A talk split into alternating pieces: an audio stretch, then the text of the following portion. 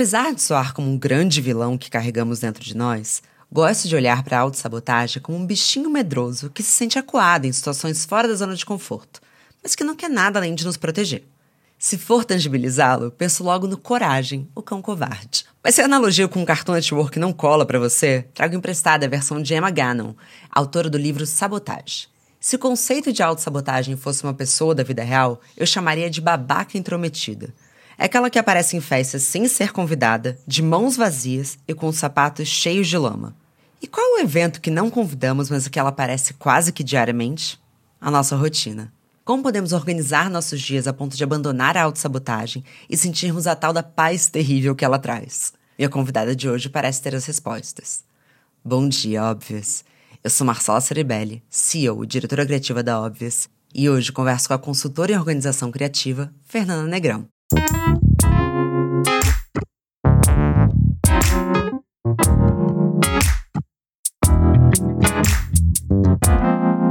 Bom dia, Óbvias. Bom dia, Fernanda. Como que você tá hoje? Bom dia, Marcela. Tô bem, tô ótima, tô animada. Também tô muito animada para conversar com você. Vamos lá, você sempre foi apaixonada por organização? Será aquela criança que acabava de brincar e botava tudo de volta no baú? Isso sempre esteve em você? Então, essa organização física não, mas a mental sim. São diferentes? São, são. Ajuda, a, quando você tem com a mental, ajuda a física, mas eu tinha muita liberdade quando era criança, então não tinha muito essa coisa do, de, vai, você tem que arrumar seus brinquedos agora. Não. Minha mãe só deixava você feliz e eu que arrumasse. Então, tipo, eu não tinha esse estímulo de arrumação. Mas a minha mente sempre foi muito esquematizada, as coisas que eu queria fazer, como eu enxergo o dia, a semana, essas coisas são mais, é mais organizado. Sim, eu sempre fui. Mas na vida adulta tem como a gente ser organizado fisicamente e a cabeça ser caótica e a cabeça ser organizada, mas fisicamente a casa ser caótica? A cabeça desorganizada, a casa fica desorganizada, né? É meio que um reflexo disso, né? Às vezes você olha para casa e fala, o que, que tá acontecendo? E, tipo, é meio óbvio que você é, tá também confuso. Como também é muito gostoso quando você tá bem angustiado você arrumar um negócio, né? Tem gente que gosta disso, tipo, senta e vai limpar, vai organizar. Muito para ter esse sentimento de que, pelo menos eu tô arrumando aqui. E eu acho que também vem muito aquela. Acho que quando a gente tá organizando, libera um pouco o que você tem que fazer e a cabeça fica mais livre para se organizar também, né? Agora, organizado física. Acho que, dá, acho que também dá para ser organizado fisicamente, né? Na casa e desorganizado mentalmente, porque acho que organizado mentalmente certinho é difícil. Garanto que eu também não sou 100%. Mas acho que uma coisa anda junto com a outra, assim. Eu reservo um tempo no final de semana que eu escolho todo final de semana o que da minha casa vou colocar em ordem. Porque eu não sei explicar, assim, quando eu começo a semana tendo feito uma faxina no meu banheiro ou no meu escritório, jogado coisa fora. Esse final de semana, esse domingo, eu passei, aí foi um tampão, mas cinco horas no banheiro. E eu tirei muita coisa que tinha, sabe, validade.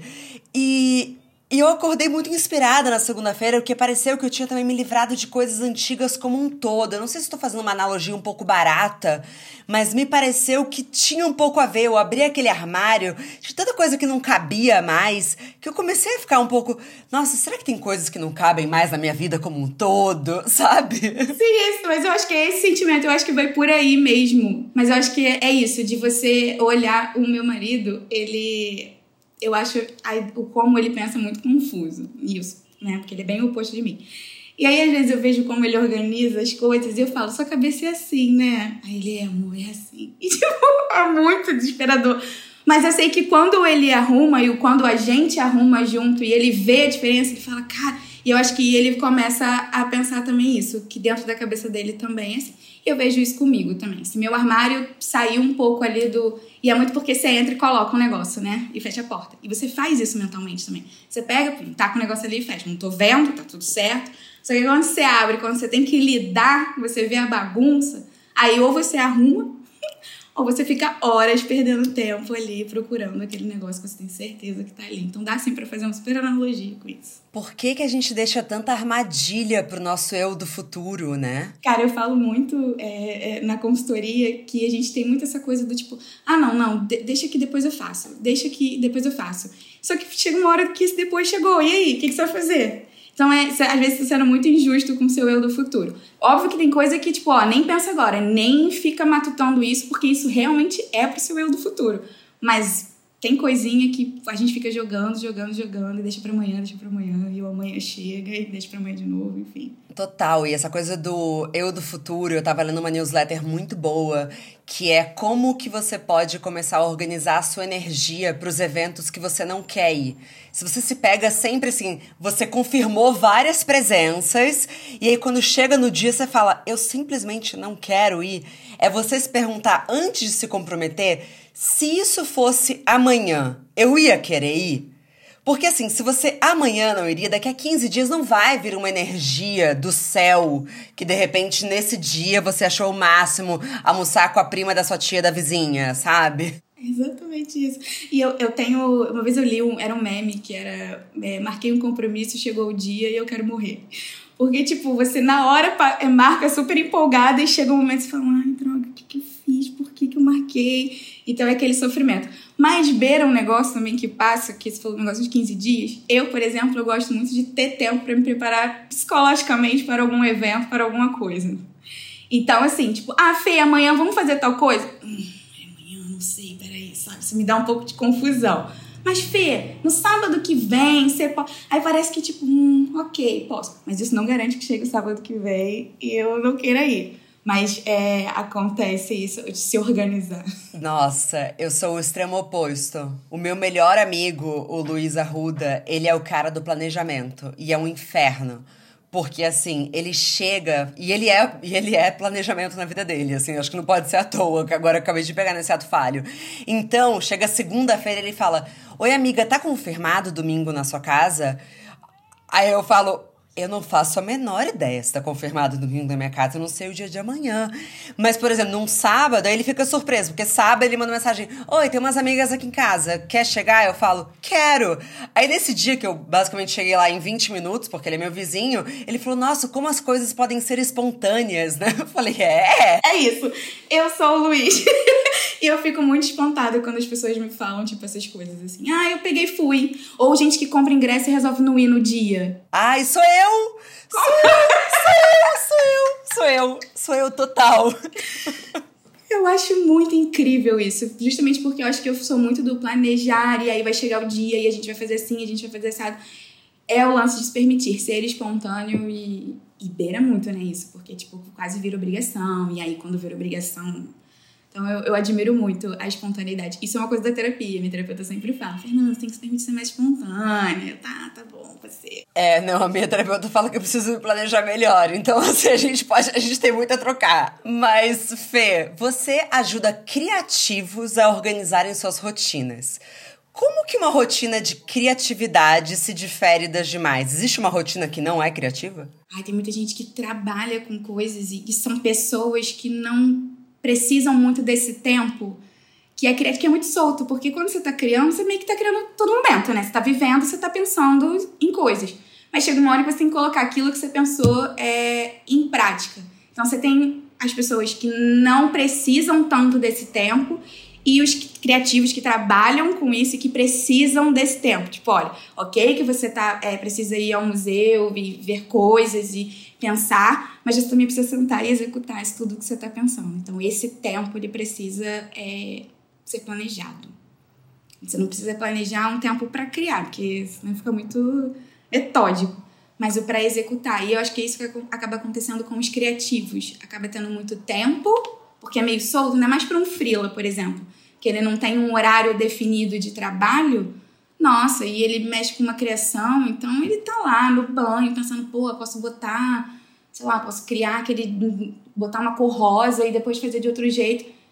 Mas passou. E como é que você traz isso? Como é que você coloca isso é, é, de fato no seu trabalho? Como é que você executa isso? E eu acho que é, é isso que eu tento transformar essa rotina de, de dar para você todas essas coisinhas que você pensa que você quer fazer e você encaixar no tempo.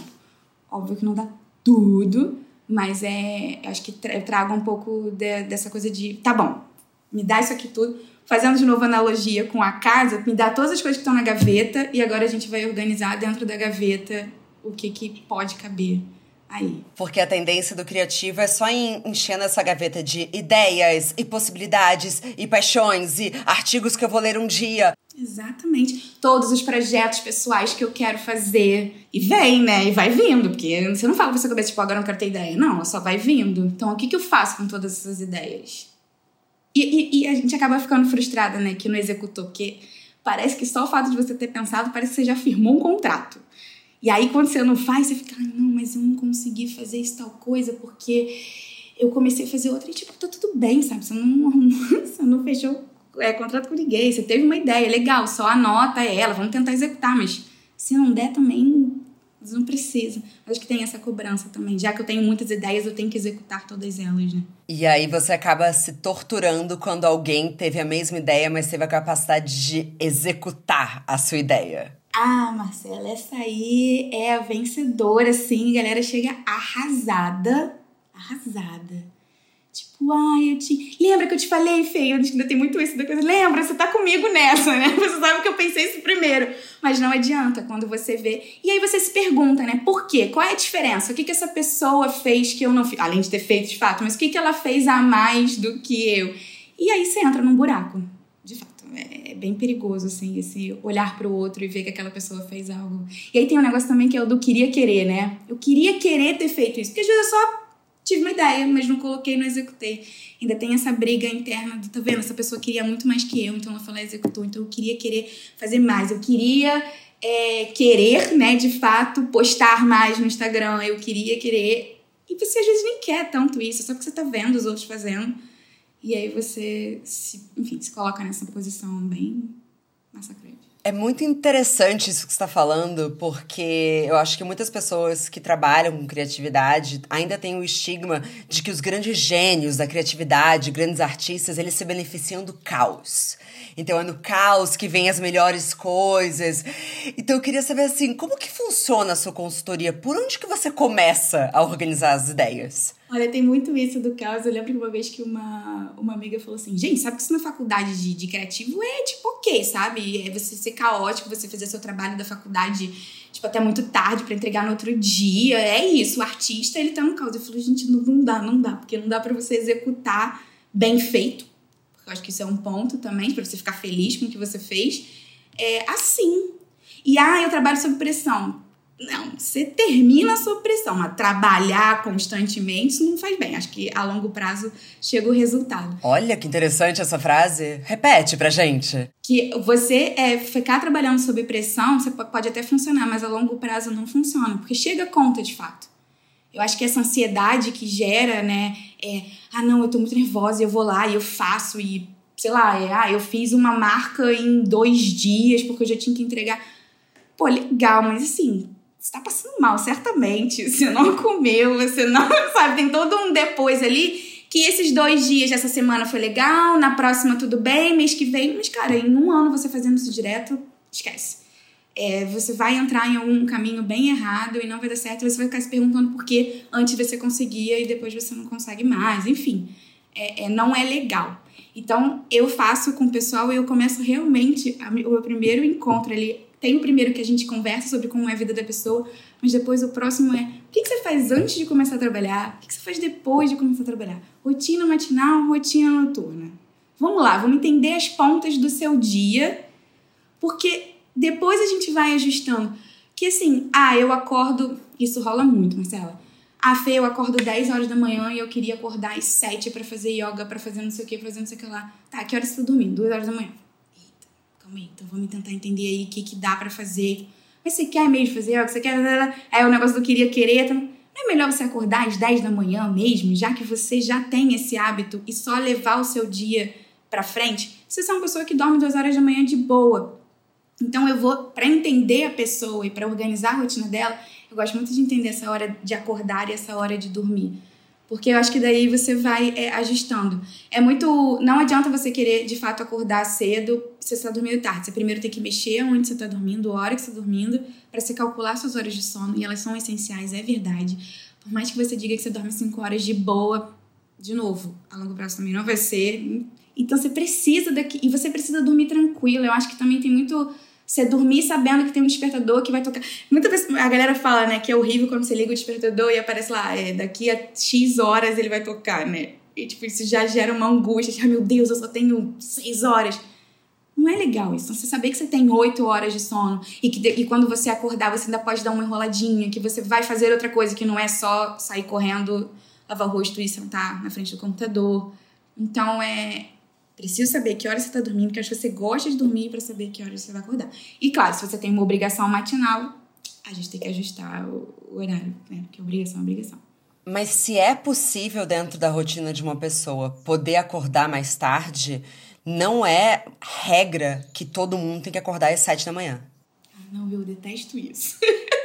Tanto que eu falo que quando eu falo rotina matinal, é mais. Não é o manhã em si, mas é o da hora que você acordou, sabe?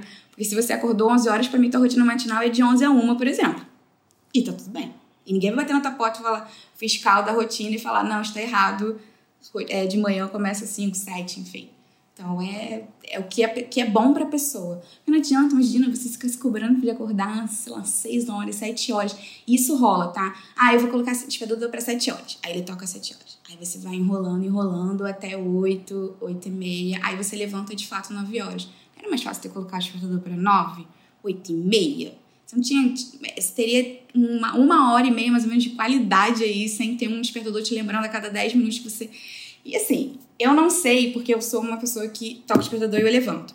Mas eu não sei quão angustiante é para você cada vez que toca um negócio, você pensa, ai, não tô conseguindo levantar. Acho que você meio que vai alimentando uma coisa em você de incapacidade, sabe? Claro, você já acorda frustrada, né? Na hora que você acorda, você fala, mais um dia que eu não consegui. É, é, exatamente, esse sentimento. Mais um dia que eu não consegui. E sim, tem uma, uma frase que eu falo na consultoria que é: o jogo, a vida é sua, o jogo é seu. Então, coloca regras fáceis. Não fica criando regras difíceis que você não vai conseguir cumprir. Aproveita que o jogo é seu. tem as outras regras que não tem como, a gente tem que obedecer. Mas, pô, se funciona para você de outro jeito e você pode, cara, não, não se obriga.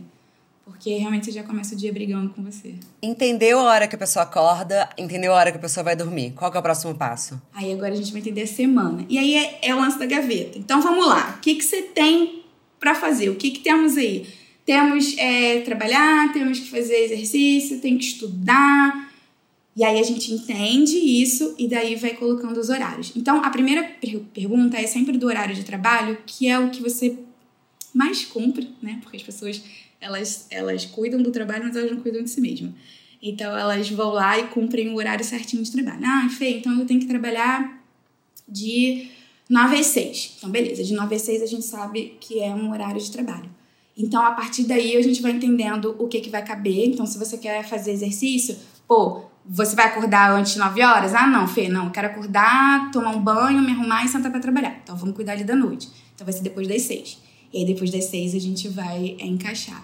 Então, eu primeiro entendo as minhas obrigações, o que eu quero, o que eu preciso né, fazer, e depois eu vou encaixando e vendo se dá tempo. E aí, quando não dá tempo, que é aquele momento tipo, a pessoa percebe e fala assim: caraca, eu queria realmente fazer um negócio que não cabe agora.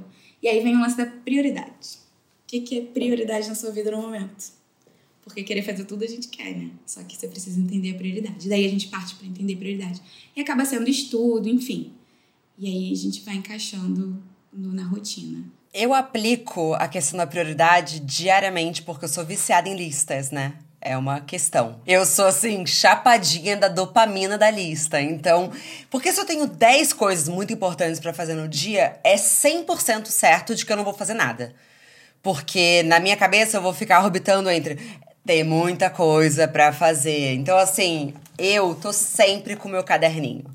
Sempre, sempre, sempre. Um caderninho e uma caneta. Então eu acordo e eu tenho minhas páginas matinais, todo mundo já sabe disso aqui. Então, uma vez que eu solto tudo das minhas páginas matinais, de sentimentos e etc., eu vou para o que é muito importante fazer hoje. E eu listo com número. Então, eu vou de um até o que for. E eu, assim, eu negocio comigo mesma. Não posso roubar essa ordem. Porque o que acontece muitas vezes é que no meio do que eu tô no número 2, veio o número 4 e fala: eu sou mais importante. Eu não sei, meus, meus itens do que fazer, eles parecem uns monstrinhos, sabe? Tem uma coisa que é muito legal que você entender, na verdade, quais são de contexto. Porque quando a gente coloca todas as nossas tarefas numa lista, tipo, beleza, show, tô vendo todo mundo aqui. Mas quando que você vai fazer elas? E a prioridade delas tem, tem alguma coisa que envolva. Então, por exemplo, ah, eu preciso é, aprovar uma arte mas hoje, então vou aprovar essa arte para amanhã, então ela é top 1. Mas a pessoa que fez ainda não enviou. E aí ela fica meio que top 1. Aí você vai lá, ih, cadê? Aí manda pra pessoa, oi, você ainda não me enviou, né? Ah, não, vou te enviar. Aí você já não sabe mais que posição que ela vai, né? Tipo, ah. Eu tenho, é porque minha segunda etapa. Olha, eu tô, tô roubando no jogo, né? Eu tô tirando casquinha de você aqui. A minha segunda etapa, eu abro o meu calendário, que eu tenho obsessão pelo meu, meu calendário, meu Google Calendar e eu coloco os blocos em que eu vou fazer essas coisas. Então eu não só coloco o que eu vou fazer, mas eu arranjo onde eu vou fazer. Que eu acho que aí vale ouro. Sim, é isso. Quando é que eu vou fazer aquilo? Faz sentido nesse horário? E aí entra o lance da rotina do eu sou melhor de manhã fazendo isso aqui, ou isso aqui deixa pra, tipo, 4, 5 horas da tarde que eu já tô sem vontade de fazer outras coisas e posso fazer isso aqui de boas. Então é realmente eu preciso saber o que eu quero fazer, o que eu preciso fazer quando eu vou fazer. Porque se eu não sei quando eu vou fazer, cara, ele fica, né? Tipo, vai só você vai mudando a, a página da lista, né? Tipo, sei lá, é atualizar portfólio, que é o 99,9% do, do, das tarefas dos criativos que vão empurrando. Porque atualizar portfólio é muito vago. E assim, ah, vou atualizar portfólio quinta-feira, 4 horas da tarde.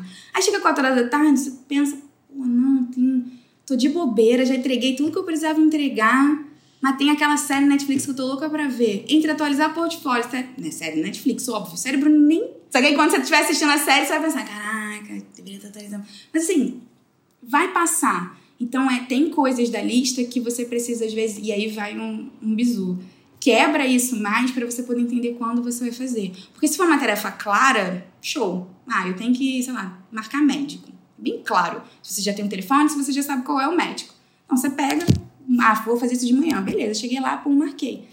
Mas, cara, ver o médico que eu preciso. Cara, isso vai passar, porque é, é, você, é uma tarefa que você precisa sentar, que você precisa, sei lá, entrar no site do plano de saúde, sabe?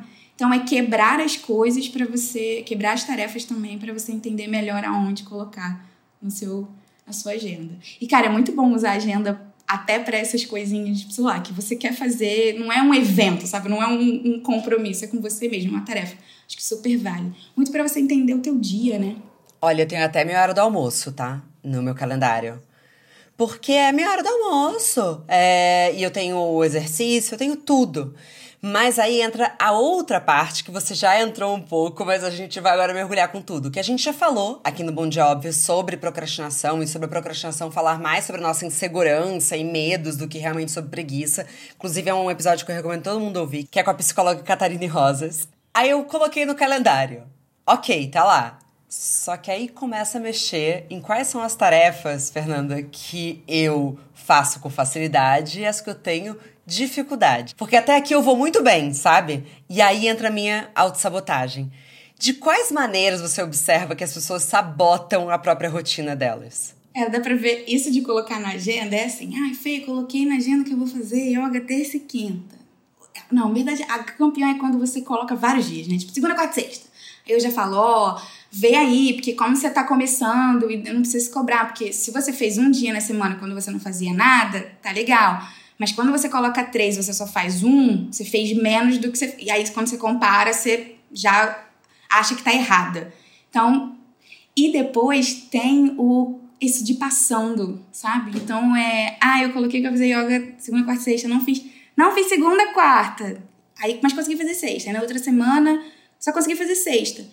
Então vamos tirar o de segunda e quarta, sabe? Por que, que você tá se colocando uma coisa para fazer que não tá cabendo? E é, é, interessante você entender por que, que você não tá fazendo. Porque tem um lance da insegurança, tem um lance do medo, mas às vezes tem um lance do horário, às vezes tem um lance é, de humor.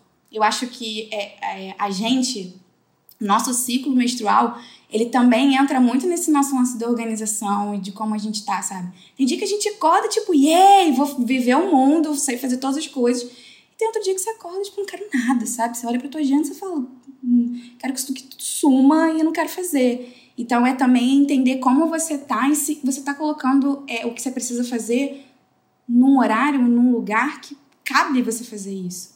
E, e aceitar que não, nem sempre vai dar, sabe? Não tem, tipo, tem gente se colocar que você vai estudar às 6 horas da tarde, quando você terminou o trabalho você tá exausta, sabe que teu estudo vai ser diferente, sabe que não vai ser. É, é, você não vai aproveitar tanto, ou você vai se cobrar mais, enfim. Então, é entender esse lance do horário. Óbvio, a gente está falando também de quando a gente super pode, tem toda a liberdade do mundo de mover o nosso dia do jeito que a gente quer. Quando a gente não tem, quando a gente não pode, né, fazer isso, aí é o lance da prioridade. Então, tipo, caramba, eu tenho que ir para faculdade depois de trabalhar e é exaustivo pra caramba, mas eu tenho que ir, é o meu compromisso. Mas olha que legal, acaba em 4, 3, 2, 1. Acaba quanto tempo? Eu também gosto muito de trazer isso, mas olha, vai acabar. Se a gente olhar aqui o seu plano, acaba aqui. Então você vê também um pouco do, do fim do túnel, então você consegue. Tá, então eu vou fazer. Mas procrastinar vamos todos. Eu queria ter conversado com você na semana passada sobre isso, porque você acabou de descrever completamente o diagnóstico que eu cheguei, porque eu tô na reta final da escrita do meu livro tem um prazo que tem que ser cumprido. É, e que tem que ser cumprido, eu sei. Um beijo pra minha editora. E eu demorei muito para perceber, Fê, que o meu livro virou um terceiro turno da minha vida. Porque não era só dar uma encaixadinha, não. Isso tomou a minha vida. Eu tô desde setembro do ano passado escrevendo todo final de semana, escrevendo sempre que eu posso. E agora que eu cheguei numa pressão muito grande sobre prazo, eu percebi que assim, deixar para escrever à noite eu não consigo. À noite eu consigo resolver coisas que exigem menos. Eu sou bem diurna. Não é nenhuma dificuldade para mim acordar cedo, mas é uma dificuldade muito grande para mim, por exemplo, ser produtiva depois das oito da noite. É difícil para mim. É, e aí, eu me peguei nas últimas semanas falando: nossa, acho que eu virei sedentária, porque eu não tô conseguindo fazer exercício. Não tô conseguindo, comecei a me torturar e começa aquele pensamento auto-sabotador. Como que eu, que criei a página Chapadinhas de Endorfina, eu não estou conseguindo quem eu penso que eu sou, eu não estou conseguindo fazer exercício físico, eu sou uma farsa. E aí, eu tive um momento de estalo assim, falei, não, calma. A vida fitness saudável, a vida de chapadinha de endorfina, também é um certo turno da vida. E momentaneamente ela foi substituída, eu só posso ter um número exato de, de, de horas no dia e de turnos. E nesse momento, o momento em que eu tava fazendo exercício, vai ser ocupado pelo livro. Mas aí eu achei lindo que você falou. Mas tem uma luz no final desse túnel. Eu vou entregar, e a partir do momento que eu entregar o livro, eu vou voltar. Então tem um pouco também de autocompaixão nessa história? Tem. E eu acho que é, é muito. E, eu, e acaba rolando isso na consultoria, que é eu lembrando falando, pô, mas olha só, vai acabar, olha. Porque acho que quando a gente tá sozinho a gente acha realmente que não tem. Eu fui mãe há oito meses, eu fiquei três meses, tipo, só full com a bebê, e aí depois eu quis voltar muito a trabalhar. Só que, cara, quando você imagina que, ah, não, eu vou conseguir porque eu trabalho de casa, porque aí eu tenho horário, tanana. só que depois eu comecei a ver que eu tenho uma bebê que é livre demanda, então precisa de um horário. Tenho o meu marido, que ele tem o horário dele, então a gente precisa encaixar as coisas.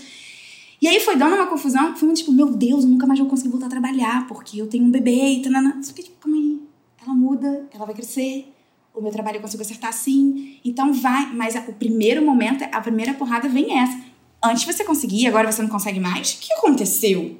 Né? Uma coisa tipo, se você já fez um dia e depois você para de fazer, parece que é um erro, né?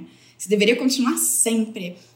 Eu falo que você vai. É, organização é o seguinte: você vai se organizar, mas você vai sair do trilho. Comigo, aprendendo o que eu faço na consultoria, é que você volta mais rápido pro trilho. Mas sair você vai, porque vai ter dia que vai sair, tipo, tudo meu Deus, o que aconteceu, sabe? Eu falei que eu aceitei escrever um livro, mas aí agora eu também tenho o podcast e eu tenho a gente, ah, meu Deus, socorro, não vou conseguir fazer nada. E, tipo, não, calma aí. Peraí. Tá. E aí volta, olha, tira tudo da gaveta, organiza, que funciona. Mas é, é o lance da, da prioridade do momento. E algum desses métodos que são famosos de fato funcionam? Tipo, método Pomodoro. Se tem algum que dá certo? Eu adoro isso, porque uma das coisas que eu falo é: não existe método fenegrão. Eu gosto muito do, de entender como a pessoa é para poder inserir. Às vezes eu trago métodos famosos. O Pomodoro, por exemplo, é uma parada que eu gostava muito de fazer por causa dos 25 minutos. Acho que para quem não sabe, o Pomodoro, né? Você bota 25 minutos de foco para 5 ou para 10 no máximo, depois volta você vai executando. Legal. Para quem gosta de executar coisas quebradas e parar, super funciona. Mas com uma pessoa que não gosta de ficar parando porque ela começou a fazer agora e não quero parar, cara, não vai, aí ela vai ficar nervosa. E uma, uma coisa do Pomodoro que me trazia muita ansiedade era, ai, será que já tá perto dos 25? Né? Que tipo, vai dando aquele negócio, você não quer estar tá mais fazendo aquilo. Aí você começa, será que já tá? E não pode olhar no relógio, né? Porque gera ansiedade. Então, assim, funcionam, os métodos eles funcionam, mas não é para todo mundo. E aí vem uma outra coisa que eu adoro dizer. Não é porque o método funcionou com o amiguinho do lado que ele, vai, que ele não funciona com você e você é a pessoa desorganizada. E você é que não, não sabe fazer as coisas. Não é. É porque aquele método funcionava para aquela pessoa. Aquela pessoa se entendeu. Por exemplo, o GTD, que é o Get Things Done, que é uma, um método bem, bem tradicional. Eu não conheço, explica. Ele, ele é bem complexo. Mas ele basicamente assim, tudo que você, você tem um método que é, ah, tudo que eu penso, todas as ideias eu capturo isso. Isso eu falo muito na, na organização, então tira da cabeça porque fica ocupando espaço na sua cabeça. Então tira isso e bota em algum lugar. Você tem o seu caderninho, tem gente que gosta, a gente tem conversa com a gente mesmo no WhatsApp. Então você vai botando isso em algum lugar para tirar da cabeça e colocar isso em algum lugar. Só que depois você tem que pegar desse lugar e transformar em algo. Então beleza, eu vou lá e transformo em tarefa. Só que o GTD ele é mais complexo sobre arquivamento de coisa, sobre como você organiza a semana. Ele é lindo, Marcela. Tipo, você olha assim, você fala, nossa, que irado, queria muito isso na minha vida e tal. E eu li o livro, é muito legal, eu tirei bastante coisa, é, aprendi bastante coisa, mas ele é muito complexo. E aí, quando ele cai numa pessoa, um criativo principalmente, que não vai entrar tanto nessa, nesse, nesse lado complexo, ele vai ficar frustrado. Ele vai falar, cara, não é para mim. Sem contar montar, né? Montar a sua organização requer tempo. E aí também é isso, do tipo, ai não, Fê, mas eu vou demorar muito para montar isso. Eu falei, sim, mas você que fazer uma vez, que aí depois você só vai é, ajustando. Mas ajuda muito ter um esqueleto, né? Porque uma coisa que eu tenho, para inclusive para fazer o roteiro do podcast, eu às vezes eu é uma loucura isso, isso é pura autossabotagem, tá? Tem vezes que eu esqueço como é que eu faço o roteiro do Bom Dia Óbvios. Isso é, é uma pira, tá? É, mas eu esqueço. Aí eu esqueço, mas como é que eu fiz nos últimos três anos? E aí eu tenho um notes meus, aquele, no, aquele notas do, do Mac, que tem passo um, pesquisa sobre a convidada. Passo dois. E aí eu me organizo para estar nesses passos. E eu tenho a mesma coisa eu sei que eu posso estar soando maluca aqui, tá? Mas como é individual, vai que tem uma maluca igual a mim ouvindo. e eu faço a mesma coisa, olha que louca, para organizar o meu banheiro, eu também anotei no meu caderno quais que eram o, o passo a passo. Então eu coloquei, primeiro, jogar tudo fora. Então quando eu ficava com preguiça de arrumar de novo, porque esse é o desafio, arruma seu armário. Faça é tirar tudo do armário. para devolver e organizar é uma tristeza. E aí eu me acalmo falando, não, eu tô na etapa que é jogar fora. Só joga fora, Marcela. Depois, deixa isso pra Marcela daqui a 15 minutos. E então me ajuda muito criar meus próprios métodos. Faz sentido o que eu tô falando pra você? Faz muito, Marcela. Assim, gente, todo mundo que tá ouvindo e se identifica. Sabe o que acontece? Você tá dando ordem para você mesmo, assim, ordem, não no sentido, ah, meu Deus mas você está explicando como se você estivesse explicando para uma outra pessoa. Se outra pessoa for arrumar o seu banheiro, hoje você consegue dizer: primeiro você vai jogar tudo fora, tananana, depois você vai separar as coisas. A gente tem que fazer isso com a gente. Por isso que a lista de tarefas, sua lista de tarefas, não adianta tá arrumar o armário. Tudo bem, você pode tá arrumar, arrumar o armário, mas tem subtarefas. E aí, quando você é claro com você, porque a gente é super claro com os outros, mas com a gente, a gente acha que tá entendendo tudo na nossa cabeça. Mas quando você vê, você ah, é verdade, eu preciso mandar um e-mail pra convidada, isso. E aí vai te dando uma satisfação que é tipo, sei o que fazer.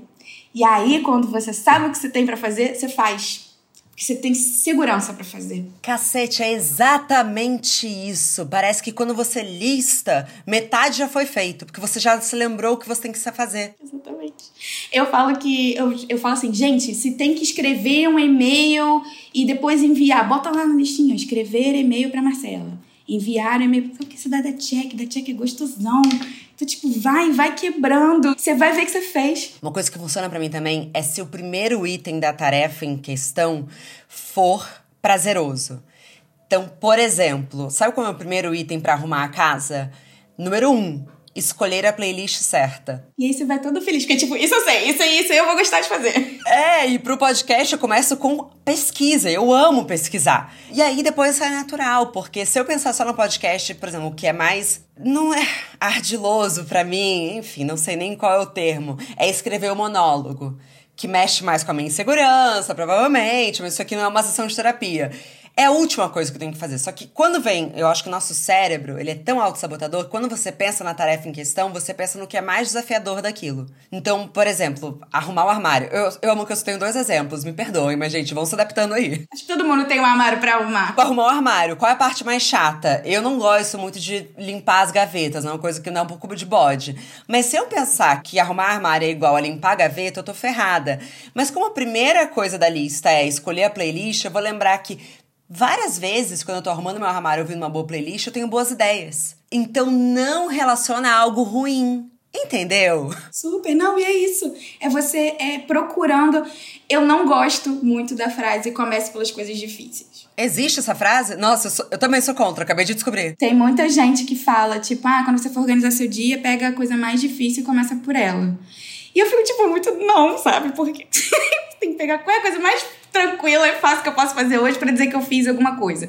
Ah, isso aqui? Ah, então show. Então, eu, eu sempre recomendo isso. Porque, cara, você tem que pelo menos começar a ficar feliz. É realmente uma injeçãozinha de ânimo que vai te dando, sabe? Não tem ninguém do seu lado batendo palminha, tipo, uhul, arrumou armário, uhul, tanana. Então, como é que você pode fazer isso por você, sabe? Como é que você pode olhar?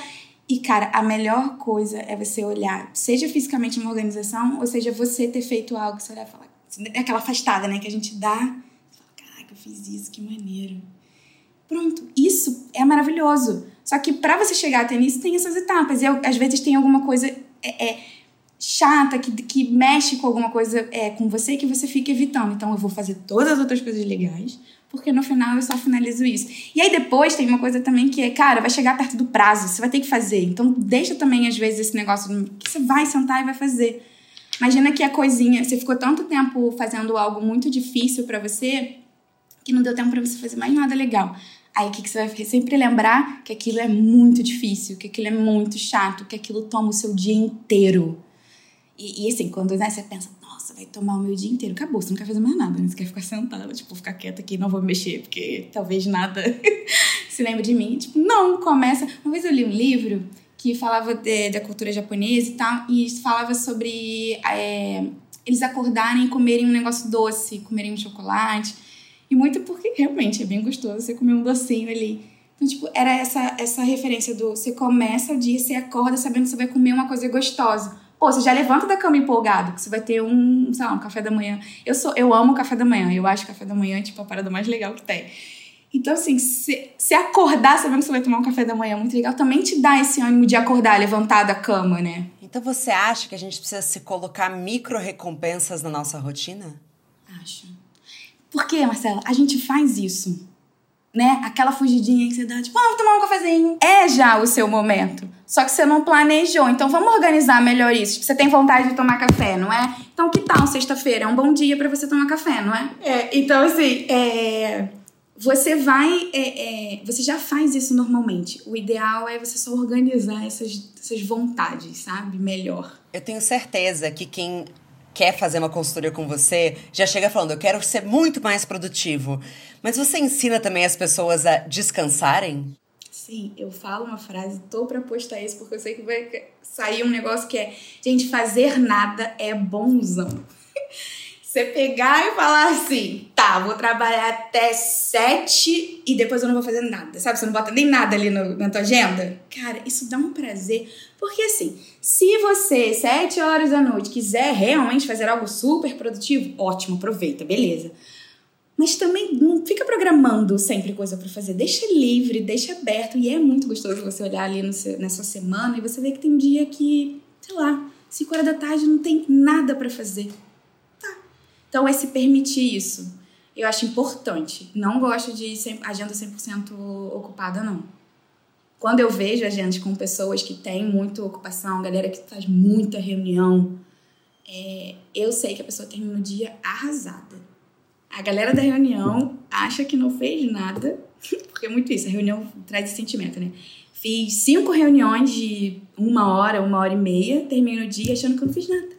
Por quê? Porque tem todas as outras coisas que você botou na, na tarefa, né? Na sua lista de tarefas. Você tá aqui em casa? Você é uma detetive? Tô abismada. É exatamente como eu me sinto. Eu faço em média de 8 a 12 reuniões por dia. Como? Não sei, porque eu encaixo, tipo, papinhos de 30 minutos. Eu. É isso.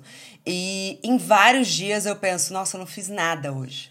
Nada, eu não fiz nada. É muito injusto com você, muito injusto, muito injusto. Não, você fez muita coisa. Quando você olha seu dia, você passou o dia inteiro falando, ouvindo, é, anotando, processando. Porque tem isso também, tem a reunião que você passa ocupada, tipo, né, falando ali. Ainda tem as pessoas que fazem reuniões que elas não deveriam nem estar lá, que é o famoso, poderia ser um e-mail, e que você se culpa mais ainda, porque você não fez as suas outras coisas, mas você estava lá e você estava lá por algum motivo, eu tenho certeza. Ninguém escolhe, tipo, ah, eu vou entrar nessa reunião que eu não preciso estar. E aí depois, no final do dia, se culpa, porque não, não conseguiu. Não fez nada. Nossa, não fiz nada. Você fez muita coisa. É, porque a nossa ideia de produtividade, ela também tá muito enraizada em um momento pré-pandemia também, né? Porque o que aconteceu, e eu acho que quando se fala reunião, hoje eu tô falando basicamente de calls, é que antes eu tinha respiros de agenda que nem me permitiriam fazer essa quantidade de reunião. Mas hoje ficou tuk, tuk, tuk. É um quadradinho atrás do outro, assim. Meu Google Calendar é um Outro dia uma amiga minha falou: "Ai, mostra aí seu calendário pra gente rir". E eu mostrei, sabe, eu não vinho. Ela falou: "Cara, a Marcela é muito fodida". E ficaram minhas amigas rindo de mim assim. Falei: "É, eu acho que eu sou um pouco fodida". Cara, é, e assim, esse lance de, de respiro é muito importante. Eu falo muito sobre isso, porque a gente esquece que a gente vai ao banheiro, a gente esquece que a gente precisa olhar o telefone ali rapidinho, de fato, para responder uma mensagem a gente quer olhar para a janela. A gente quer olhar para o céu e falar: nossa, tá calor, nossa, tá frio. A gente esquece. E quando você atropela, você não vê. E é aquele sentimento do caramba, já escureceu. Que é a pior parada que tem quando você tá enfurnado ali. Você fala: caramba, já escureceu, passou o dia. E tem uma coisa também de produtividade aliada a coisa associada a, a você ver a, execu a execução, tipo, completa, né?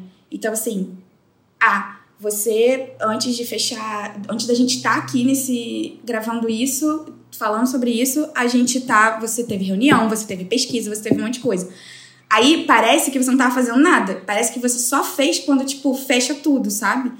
E aí realmente, se você tem um projeto onde você ainda tá em passos de pesquisa, onde você ainda tá fazendo um negócio que não tá concretizado, fica parecendo que você não fez ainda. E aí você fica achando que você não tá sendo produtivo. A gente está chegando no fim desse episódio. Se você sente que tem muito mais para falar, é porque tem mesmo. Esse episódio vai ser dividido em duas partes. A gente se vê na próxima semana em que a gente vai aprofundar um pouquinho mais sobre o limbo do perfeccionismo. Até semana que vem.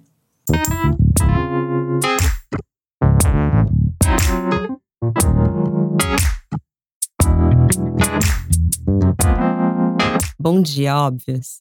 Muito obrigada também a você que nos escutou até aqui. Mas a nossa conversa não tem fim. Continuamos semanalmente na nossa newsletter, que você pode se inscrever no www.obvious.cc, no Instagram, arroba e com comentários e sugestões sempre com carinho, no bomdia.obvious.cc. Bom dia, óbvias!